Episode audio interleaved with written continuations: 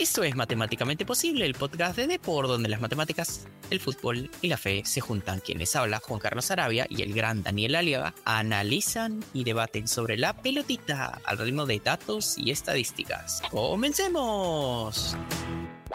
Dani, ¿qué tal? ¿Cómo andas? Eh, bien, Juan Carlos. La verdad que ya, digamos, en la recta final de lo que es la temporada del viejo continente, eh, cada vez con menos fútbol. Por ahí lo estoy, estoy tratando de, solucionar, viendo algo de la, de la Copa Mundial Sub-20. El campeonato peruano también ya acabó en lo que corresponde a la apertura. Así que el día de hoy tenemos un programa diferente, uno de esos programas eh, de colección en el cual vamos a, a comentar un poco sobre inteligencia artificial, elección de futbolistas e historia del fútbol mundial y te cedo la palabra para que nos expliques a manera de titular de qué trata el programa de hoy, Juan Carlos.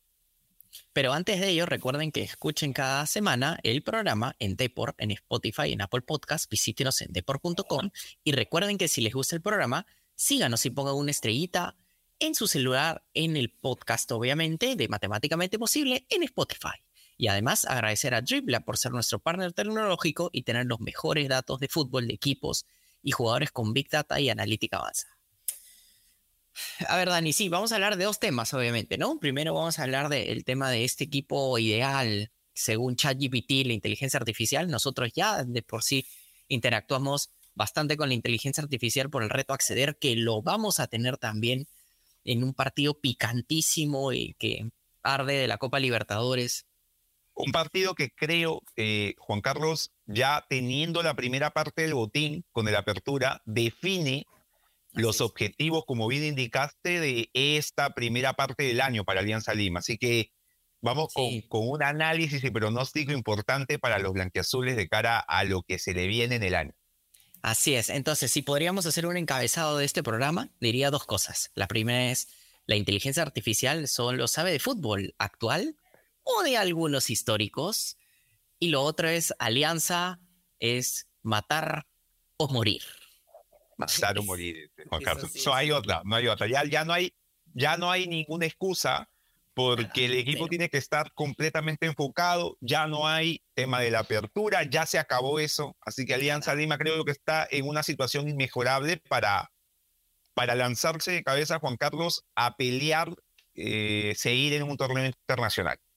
Así es. Entonces, a ver, Dani, si hablamos sobre este equipo ideal, eh, que han salido varios, ¿no? Han salido los de la Champions, los de no sé dónde, pero a ver, solo para setear la idea, el equipo ideal que se, el top 11 all time, vamos a ponerlo así, de ChatGPT, forma con, uno, primera observación que yo tengo, luego la podemos discutir, que forma con 4-3-3, ¿ya? Sí. Esa es una primera observación, pero lo otro es, ya si vamos en términos de jugadores, es, y acá los menciono, Lev Yassin en el arco, Paolo Maldini. Sí, Paolo Maldini que lo ponen de central, ¿ya? Izquierdo, Franz Beckenbauer como central derecho, Cafú como lateral derecho y Roberto Carlos como lateral izquierdo. ¿Ya? A Zinedine Zidane lo ponen un poquito más atrás en ese eh, de, medio centro, de medio centro. De medio centro. Eh, Johan Cruyff lo ponen en la izquierda y a Maradona lo ponen en la derecha. A lo, a lo Thiago Núñez con Yotun. lo pone de, interior por derecha. así es, así es, así es, tal cual. Me gustó la que está buenaza, sí, sí, sí, sí. Y luego ponen a Cristiano Ronaldo por izquierda, como jugaba Cristiano en el, en, la, en el Real Madrid, Ponen a Lionel Messi de derecha a izquierda, o sea, para que sea interior. Sus, inicios en el Barcelona, o sea, el Messi que, que, amagaba hacia la izquierda y remataba, sí. Así es, y tenemos a Pelé de un, de, vamos a ponerlo de nueve de punta. Claro, el delantero completo, ¿no? El rey Pelé. Así es.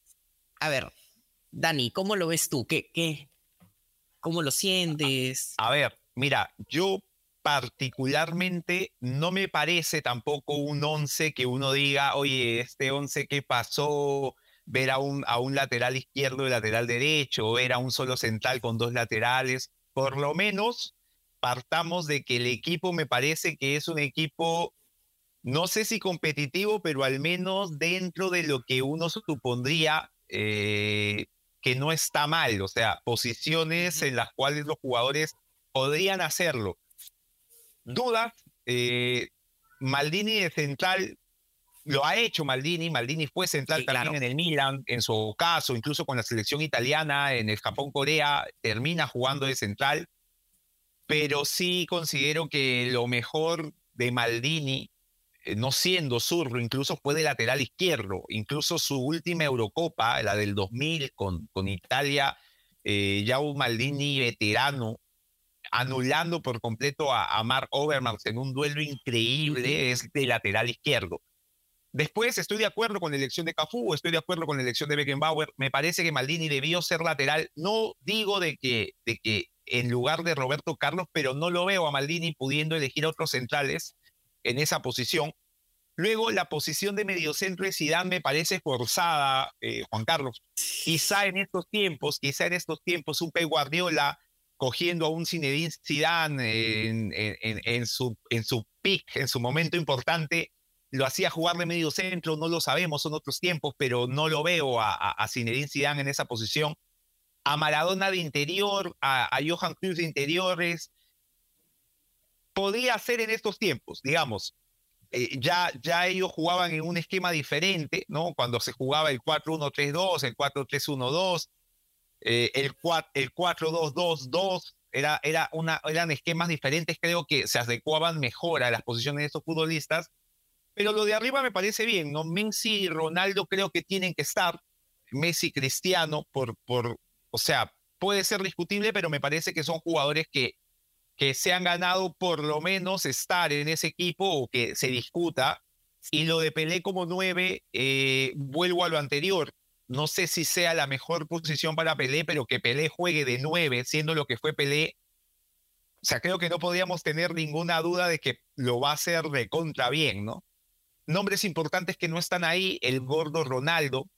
Eh, como defensores centrales se me ocurre eh, que ha habido defensores centrales que han podido estar en esa posición. Se me ocurre en su momento eh, el mismo Franco Baresi, el mismo Daniel Pasarela, que fue uno de los, de los defensas más goleadores de la historia, campeón mundial.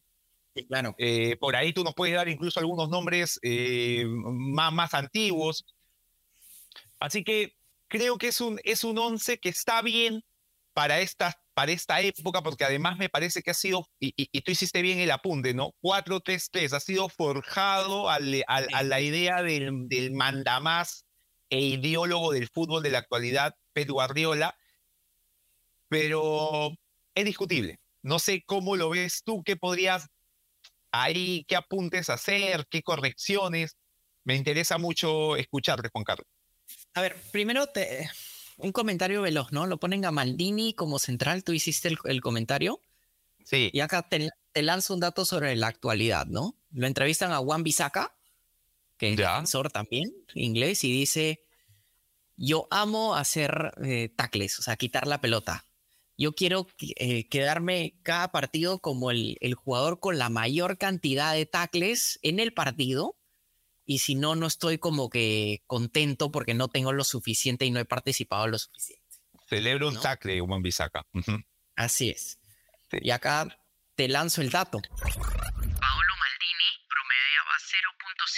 0.5 tackles por partido en una carrera de 20 años, lo cual habla de 19 tackles, o sea, quites, por temporada.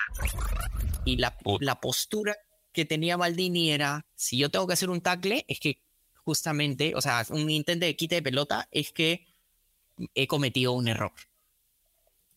¿Ya? E, ese es el primer tema que yo te diría, pues, que es como un poco particular, ¿no? Es, es como, no, no está, está poniendo los jugadores de forma un poquito atemporal.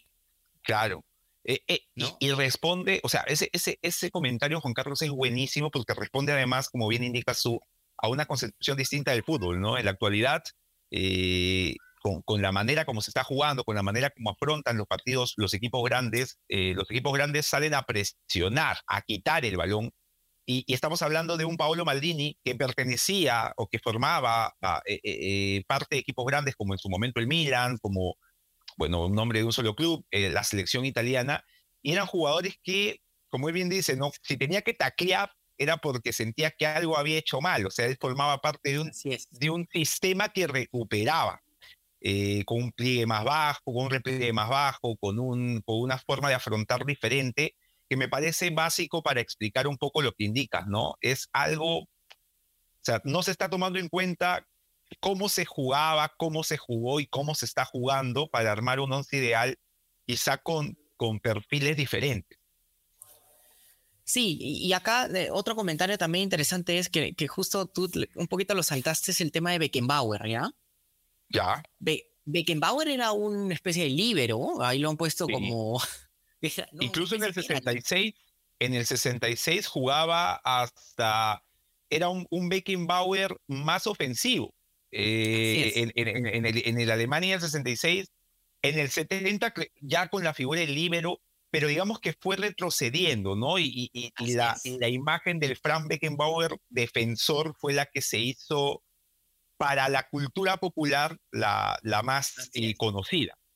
Pero además lo que la gente creo que no, no se acuerda muy bien, obviamente, que Franz Beckenbauer era un jugador, este, digamos que lanzaba la pelota, él se salteaba todo el medio campo, ¿no? Entonces era un... Em, pero para esa época, y esto pasa también, por, por ejemplo, en, había un también defensor en el Liverpool que se llamaba Alan Hansen, que era de esas épocas del Liverpool de los 80 que era un que ganó todo, también en esa época no se presionaba arriba. O sea, en otras palabras, solo por poner un ejemplo, este lanzo el dato sobre, no sé, Universitario de Deportes, que tiene un pase por acción defensiva de seis pases cuando juega en, este, en el Monumental. ¿Qué quiere decir esto? Que solo permite seis pases antes de salir a, a querer presionar al rival. Beckenbauer no sé si hubiera podido trasladar la pelota como salía a hacerlo, y lanzar así esos pases hasta em, sus tanques, ¿no? Whistler en su momento, etcétera. Claro. Em, porque literalmente es como le hubieran intentado quitar la pelota, ¿no? Entonces también me parece un poco como jalado ya temporal esto. Sí, ahora es cierto, es cierto, Juan Carlos, que Beckenbauer enfrenta quizá la semilla, digamos, no estoy seguro que en la historia, pero sí que se hizo mainstream, por así decirlo, con Holanda en el 74, ¿no? cuando todavía se le podía llamar Holanda, que, era una selección que todavía no perfeccionaba lo del pressing, pero hay imágenes de Holanda enfrentando a Uruguay, que los uruguayos no entendían qué pasaba con, con siete holandeses yendo a presionar a un solo jugador. Eh, o sea, digamos, Alemania enfrentó a esa Holanda con un Beckenbauer ya asentado, asentado en, en, esa, en esa característica que indicas y, y, y, digamos, ganó, ganó Alemania una Holanda que todavía no perfeccionaba la presión, pero ya ibas viendo que esto era lo que se venía, ¿no? O sea, eh, a lo loco te iban y te presionaban y, y, en un tiempo en el cual todavía el offside era diferente, eh, incluso pues en algún momento lo conversamos con Carlos, eso originó el pressing y cómo se manejaba el offside que, hubiese un equipo que se diese cuenta que podía sacar una ventaja de esto y le ganó a todos, como fue el Milan, eh, y se tuvo que cambiar también una regla dentro del fútbol. Así que sí, es verdad, o sea, los dos centrales me parece que, que, se esfuerzan de algún modo para, para eh, poner nombres por encima de, de, de, rendimientos o funciones de acuerdo a cómo se está jugando. Y, y siento, Juan Carlos, que esto nos desinfla un poco el globo de, de, la idea siempre está de hagamos nuestro once histórico. O sea, son otros tiempos, ¿no? Eh, hablar, por ahí alguien me dice, oye, en vez de Zidane, Obdulio Varela, el negro jefe de volante central, pero hay que ver cómo jugaba Varela, Varela en esos tiempos, eh, eh, digamos, en esos tiempos en los cuales había otra forma de jugar. Exacto, ¿no? Y, y, es, y es complicado es complicado poder adecuarlo a estos tiempos en los cuales ya se está jugando de un modo distinto que, que es más, o sea, Juan Carlos, alguna vez lo conversamos, o sea, como se está jugando ahora es distinto a como se jugaba en el 2010 y a como se jugaba en el 2000. O sea, e, el fútbol va cambiando, cambiando y por ahí hay gente que trae lo antiguo para volver a renovar algo, pero no es igual, ¿no? Y, y ahí mi comentario sobre el, el comentario más grande que yo tengo es, a mí Zidane como jugador me parece uno de los mejores jugadores de todos los tiempos, pero en esta formación me parece, uno, este equipo no, no sé quién marcaría en el medio campo, ¿ya? Sí. Y, es, y dos, te diría, no entiendo cómo se le ocurrió poner a Zidane como mediocampista central, pero más atrasado y tendría que tener responsabilidades de defensa. El primer pase, eh, meterse entre los centrales. ¿Te imaginas a Zidane metiéndose claro, o sea, y acá te lanzo otro dato, ¿no? En Francia 98, que sale obviamente campeón Francia, Francia eh, promedia menos de un gol recibido por partido. Pero cuando jugaban en ese partido, en ese equipo de Amy Jaquet, tenían a Karembe, a Deschamps y a Petit. O sea, Claro. tres mediocampistas de corte defensivo para evitar que Zinedine Zidane tenga la necesidad de marcar, porque sabía que Zidane no era un jugador que le interesaba mucho marcar, porque tenía tanto talento de creación y ataque que para qué, Claro. ¿no? Entonces, Era un 4-3-1-2 clavado. Así es, así es. Y, esta me parece el error más grande de ChatGPT en este caso, porque estás poniendo un jugador ultra talentoso eh, en, un, este, en un espacio donde tiene que tener responsabilidades que nunca fueron su fuerte. Pero probablemente, Juan Carlos, y eso que dices es muy cierto, o sea, eh, es algo que, por ejemplo, se puede ver, ver eh, gráficamente, si uno no lo... Viendo un partido, ya digamos, con cierta experiencia, uno puede entender que hay tres fases del juego, ¿no? Eh, el juego con pelota, en transición y sin pelota. Probablemente ChatGPT ha valorado solo lo primero. O sea, ¿qué pasa si mi equipo tiene el balón todo el rato? Lo cual, lo cual uno podría decir, oye, si eso le puede pasar a ChatGPT, le puede pasar a un chico que recién ve fútbol. Y no es tan así, ¿ah? porque no sé si tú te acuerdas, Juan Carlos, eh, después de España 2010, que apareció esta idea de, oye, vamos a poner a los dos números 10 de interiores y todos los equipos en el mundo que, que empezaron a querer jugar así.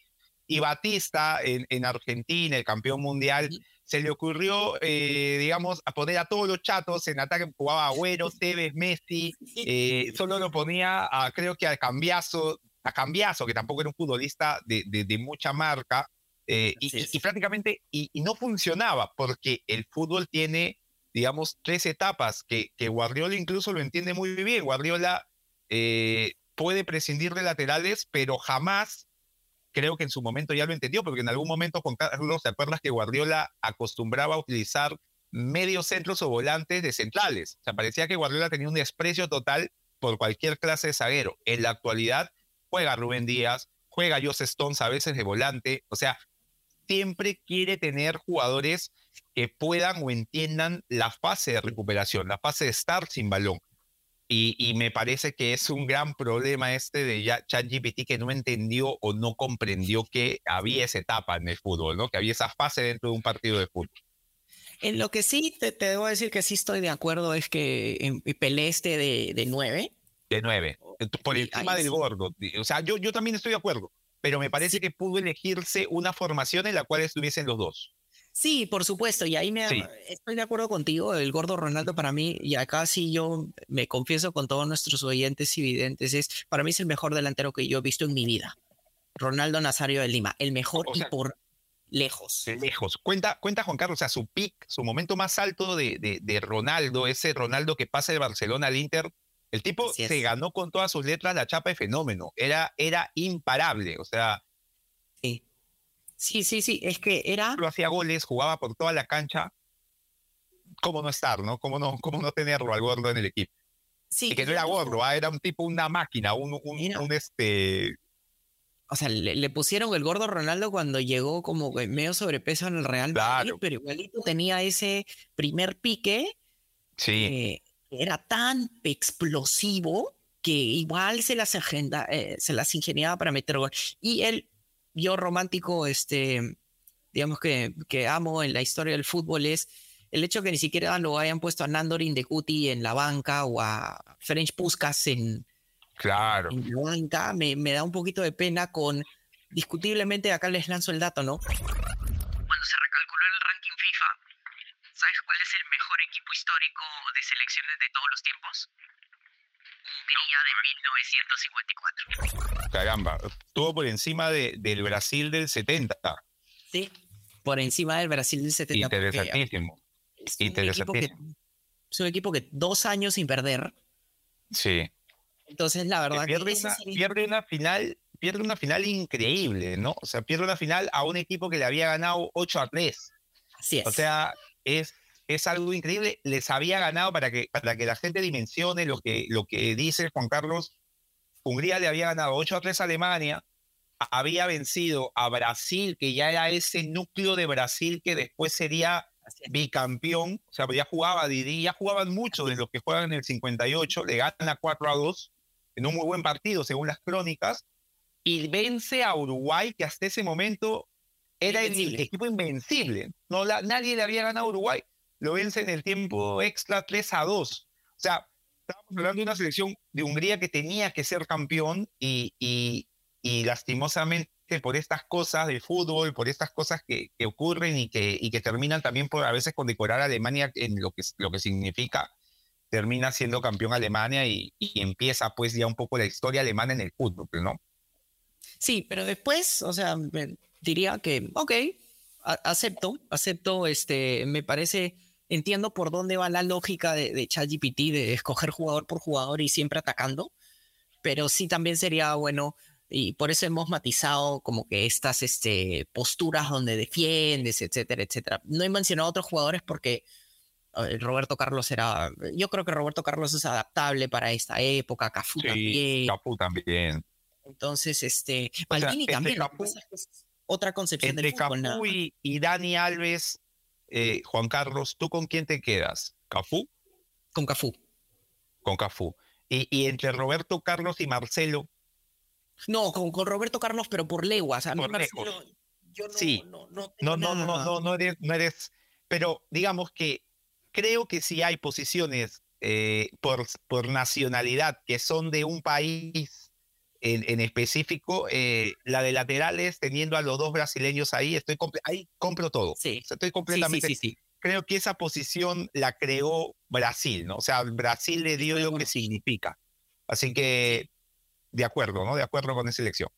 Sí, comparto. Pero hablando de comprar todo, como dices, Dani, ¿qué te parece si vamos primero a una pequeña pausa? Porque ahora sí vas a tener que comprar todo y todas las velitas misioneras para que alguien se Sí, sí, ya, yo estoy concentrando desde ya, Juan Carlos, pero ya estoy concentrando para el día más. Así es. Así es. Así que vamos a la pausa.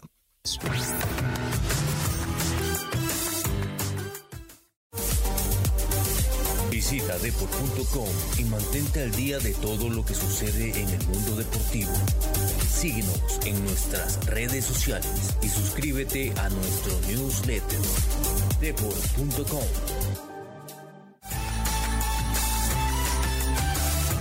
Entonces, mis queridos oyentes y videntes, ya hablamos de ChatGPT, el equipo ideal, decimos nuestras críticas, el tema temporal, pero ahora vamos a hablar sobre las velitas misioneras de Daniel Aliaga. Uno, y el rezo de que Alianza Lima, que está, obviamente, mata o muere contra Atlético Mineiro, y en el, obviamente, dentro de esto vamos a hacer el reto a acceder, porque dentro del reto a acceder, lo que vamos a ver es el partido clave que tiene Alianza Lima, que ahora ya es campeón, y que literalmente, obviamente los que no saben qué es el reto acceder, lógicamente es que vamos a pronosticar un partido. Dani pronostica, yo pronostico, y la inteligencia artificial de acceder pronostica, y vemos y estamos haciendo la tabla de posiciones. Actualmente está ganando Dani, pero ya nos lo vamos acercando a poquitos, y ahorita estamos cruzando los dedos para ver cómo le irá a Alianza Lima. Pero recuerden, los que nunca han escuchado Acceder, recuerden que Acceder brinda un acceso simple a la inteligencia artificial. Y recuerden que estos pronósticos, este reto lo hacemos para brindarles más entretenimiento a ustedes. Si quieres hacer algo adicional con esta información, siempre recuerda que es tu responsabilidad y por ello hazlo siempre de forma responsable. A ver, Dani, en el mata muere y ahí un poco también hacemos el análisis. Alianza Lima versus Atlético Mineiro.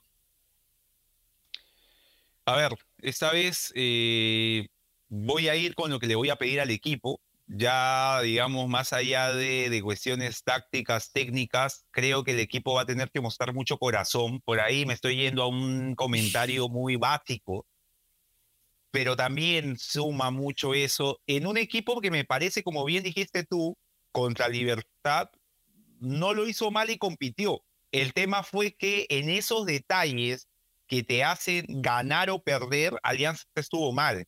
Entonces, yo voy, yo voy por el golpe, yo, yo, yo voy porque Alianza sume de a tres y quede a la expectativa de poder conseguir por lo menos un pase a eh, la Copa Sudamericana. Yo voy, yo voy, Juan Carlos, porque Alianza pueda sumar de a tres.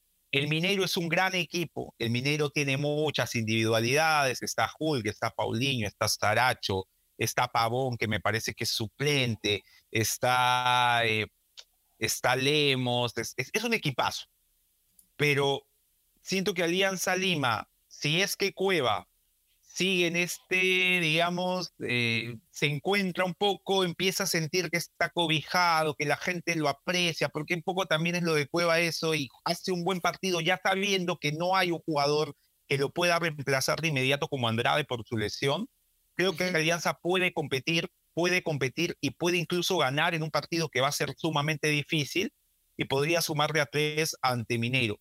Sé que lo normal es que pierda, sé que lo normal es que trate de evitar perder, pero pienso que puede, pienso que este equipo ante el Mineiro, eh, siendo que además me parece que el Mineiro no va a salir a perder esa posición actual de estar segundo, con, eh, digamos, de, no salir a arriesgar y por ahí también buscar el empate para asegurar finalmente ya el partido último ante Libertad, me parece que, que la victoria de Alianza es posible. Así que yo voy por los tres puntos de Alianza para dar el golpe y, dispararme, Juan Carlos, ya en la, en la tabla acceder. Ah, wow, wow. Espera, que tengo, tengo que procesar lo que acabas de decir un ratito, ¿ya? voy, con los tres ya para dispararme. Es, es, matar o morir. Como dices tú, yo asumo, asumo la misma postura. Me, me, me agarran en la tabla o me disparo. Ya, voy a poner algunos datos sobre Atlético de Mineiro porque ya todos a ver. Alianza ¿Ya? En el Brasileirao, Atlético Mineiro tiene un XG por remate, o sea, calidad de remate de 9% de probabilidad de entrar pero en la Libertadores tiene un 11% de probabilidad de entrar. En el Brasileirao tiene 14 remates mientras en promedio por partido, mientras que en la Copa Libertadores tiene 15 remates, casi igualito. Y tiene un XG de balón parado, y esto es de lo mejor de la Copa Libertadores, de 0.43% de probabilidad de entrar una pelota. Eh, o sea, es altísimo. ¿Qué quiere decir eso? Que en sencillo es el Mineiro genera más ataque, o sea, más probabilidad de ataque y más calidad de ataque en la Libertadores en comparación a el Brasileirao. Eh, a Alianza le generó muchísimo y, yo creo que Alianza también ese partido se la llevó barata ese tema en Brasil porque tuvo muchas fallas, sobre todo en el segundo tiempo. Totalmente. Eh, yo lo siento y ahí voy a ponerme en la posición contraria. Yo creo que Alianza Lima no va a ganar el partido. Yo creo que Atlético Minero, que se siente también con la urgencia para que Libertad no, no lo alcance, no, lo alcance va, a va a salir a ganar el partido. Ahora, eh, Libertad va, Libertad va a Brasil. ¿ah? Ante el Paranaense. Ahora, Libertad ha ganado en Brasil, ¿no? Entonces no es tampoco una, una eh, seguro de nada, pero sí. O sea, es un grupo muy, muy peleado con Carlos, ¿ah? muy, muy, muy disputado.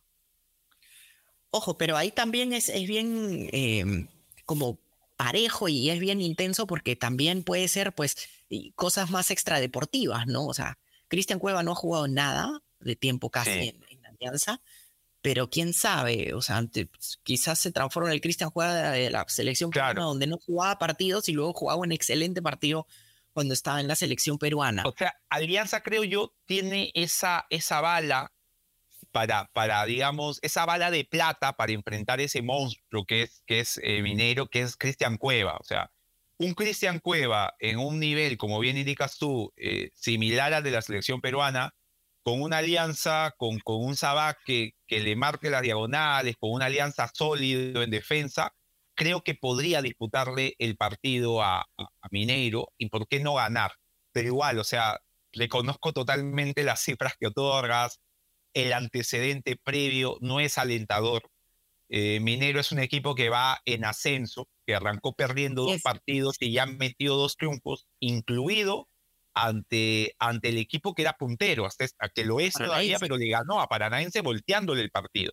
Entonces, eh, digamos que podría pasar que en esta fecha Alianza Lima ya quede completamente eh, eliminado. Eliminado porque podían sumar los dos y Alianza ya no tendría cómo alcanzarlos, teniendo que ir a Brasil en la última fecha. Pero hasta con un empate, creo yo, todavía alargaría. No sé si la esperanza o la desolación, porque van a Brasil, ¿no? La agonía. Pero con un triunfo, creo sí que, con un, o sea, Alianza que le conviene, triunfo ante Mineiro y que gane Paranaense. O sea, que Paranaense se dispare a 10, ganar a ser 7 y que queden con 6 y 6 los dos para ver que Paranaense, sabiendo que ya no lo alcanzan, por ahí le alinee, le alinee suplentes y Alianza pueda con un 1 a 0, un 0 a 0, quedarse, quedarse sea en, octavos o en, O sea, es lo que le conviene, porque si Alianza le gana a Mineiro, pero Libertad le gana a Paranaense, ay, ay, ay, o sea, ahí sí, se aplaude que Alianza haya ganado y que llegue con chances, pero me parece ya que, que lastimosamente quedaría con muy buen puntaje fuera de cualquier competición. Ojo, voy a hacer un comentario sobre eso, pero antes, obviamente, ¿qué es lo que dice acceder? A ver, ¿qué nos dice la inteligencia artificial? Probando, a ver, eh, acceder irá más con Dani, irá más conmigo. Lo que ellos dicen es, probando varios algoritmos, sacamos la mejor predicción con uno de ellos para el partido de Alianza Minero, que predice que Alianza tiene un 68% de probabilidad de ganar y 31% de probabilidad de perder. O sea, la inteligencia artificial le echa, va contigo. Man, ya. Bien, bien. me siento, me siento este, arropado, sí. Arropado y halagado. Este, pero a ver, veremos, porque en realidad si Alianza... Me sorprende, ¿ah? Me sorprende, pero sí, si acceder nos da ese, ese, esa palma en la espalda, vamos con fe, este, Juan Carlos. Sí, lo, lo, que pasa es que, claro, históricamente para eh, perdón, Atlético Mineiro ha empezado muy mal.